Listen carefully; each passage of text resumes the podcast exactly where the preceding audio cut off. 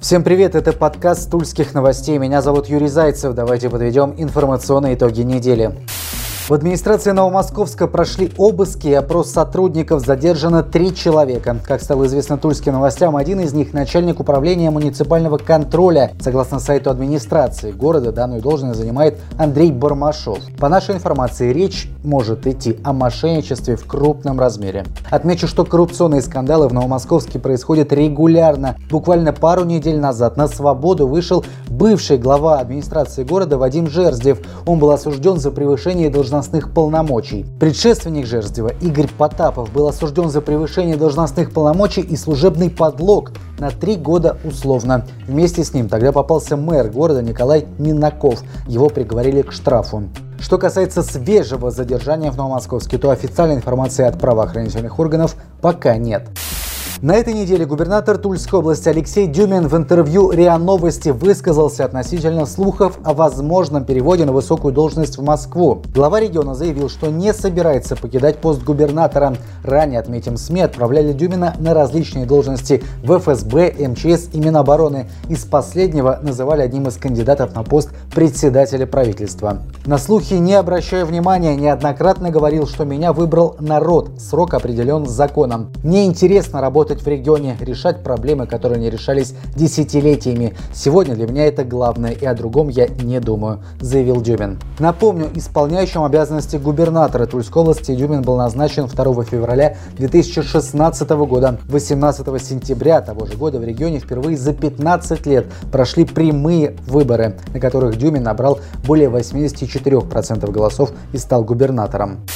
В Центральном районном суде рассмотрели ходатайство об условно-досрочном освобождении экс-мэра Тулы Александра Прокопука. По решению суда неотбытый срок в колонии Прокопуку заменили на ограничение свободы. На обжалование данного решения у прокуратуры есть 10 дней. После того, как решение вступит в законную силу, бывший глава города сможет выйти на свободу раньше срока. Напомню, Александра Прокопука признали виновным в растрате в 2014 году. Уголовное дело было связано с периодом работы в спецавтохозяйстве. Являясь директором муниципального предприятия он составил акты о выполнении работ на полигоне твердых бытовых отходов, которые содержали заведомо ложные сведения. Экс-градоначальника приговорили к 7 годам колонии, но после апелляции вычли 6 месяцев. Добавлю, что в настоящий момент срок отбывает также сын Александра Прокопука Дмитрий. Он осужден за мошенничество.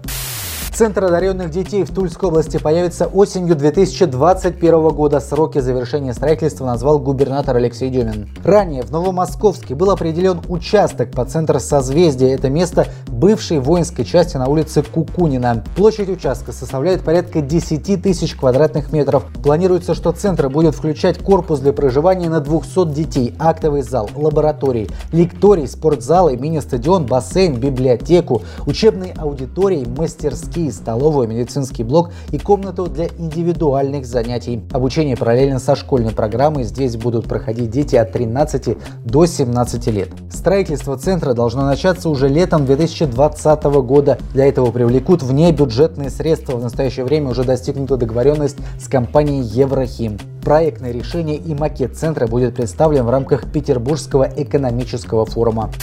С 1 марта каршеринг CarSmile прекратит работу в Туле и Санкт-Петербурге, сосредоточившись на Воронеже и Липецке. Не исключается, что сервис не выдержал конкуренции в нашем регионе. Клиентов на официальной странице CarSmile ВКонтакте просят потратить все имеющиеся бонусные баллы до 29 февраля. Есть также возможность передать их другим пользователям. В связи с закрытием компания также продает принадлежавшие ей автомобили.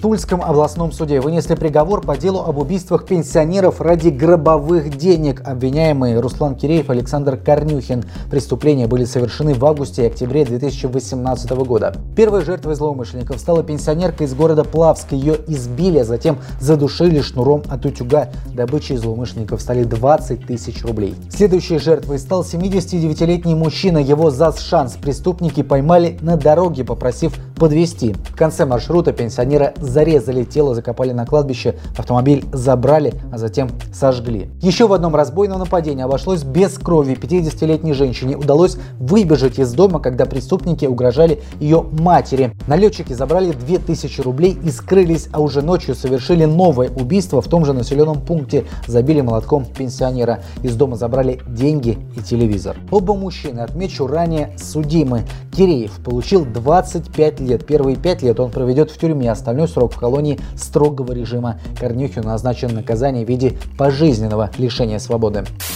На этой неделе также произошло сразу несколько трагедий, связанных с детьми. Так, в поселке Товарково Богородицкого района утонул пятилетний ребенок. Вместе со своим отчимом он вышел на лед местного водохранилища. Лед треснул, мужчина смог выбраться из воды, а вот тело ребенка водолазы искали около двух часов. По факту трагедии возбуждено уголовное дело по статье «Причинение смерти по неосторожности». А в Туле в гараже нашли тело подростка, рядом лежало охотничье ружье и записка с надписью «13». Такое же странное Странное сообщение с фотографией и надписью «13 ушел» было опубликовано парнем незадолго до смерти в социальных сетях. По некоторым данным, 13 – это номер молодого человека в классном журнале. В обстоятельствах трагедии сейчас разбираются следователи. Еще одна жуткая история из Чернского района. Там мать избила четырехмесячного ребенка. Она нанесла ему несколько ударов по голове. Младенец получил тяжелые травмы, он находится в больнице. Возбуждено уголовное дело. В Белеве задержана директор местного кооперативного техникума. Учебное заведение является частным и государственной аккредитации не имеет. Так вот, цена диплома там составляла 100 тысяч рублей. Естественно, никакого обучения и сдачи экзаменов не требовалось. Учебное заведение открылось в 2017 году. Сколько бухгалтеров, финансистов и юристов выпустил таким образом техникум, остается только догадываться. Директора учебного заведения задержали прямо в кабинете с поличным. Возбуждено уголовное дело по статье «Коммерческий коммерческий подкуп. На этой неделе Росстат опубликовал довольно интересную статистику образованности работников в Тульской области. Так, доля работающих туликов с высшим образованием составляет 30,8%. Показатель по стране чуть выше 34,2%. В ЦФО 39%, и по этому показателю регион занимает 11 место в Центральном федеральном округе. Цифры проанализировал тульский бизнес-журнал. По мнению издания, причина кроется в том, что молодых тульских инженеров, строителей, медиков медиков и других специалистов охотно берут на работу в Москву и Подмосковье, либо сами тулики туда с удовольствием едут за более высокой заработной платой. Далее. Среднее специальное образование в регионе имеют 48,5% работников. Это абсолютное большинство. Средняя общая школа чуть более 18%. Тех, кто окончил лишь 8-9 классов 2,3%, а фактически неграмотных 1,1%.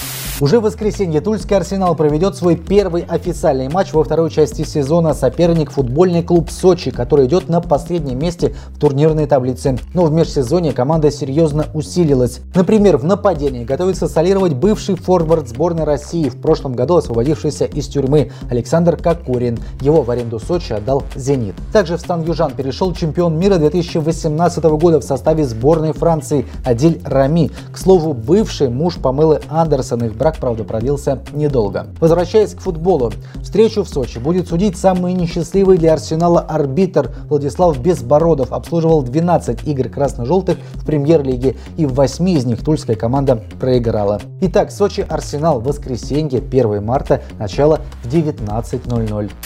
Вот такая была неделя. Следующая, надеемся, будет лучше. Всем удачи, хороших выходных.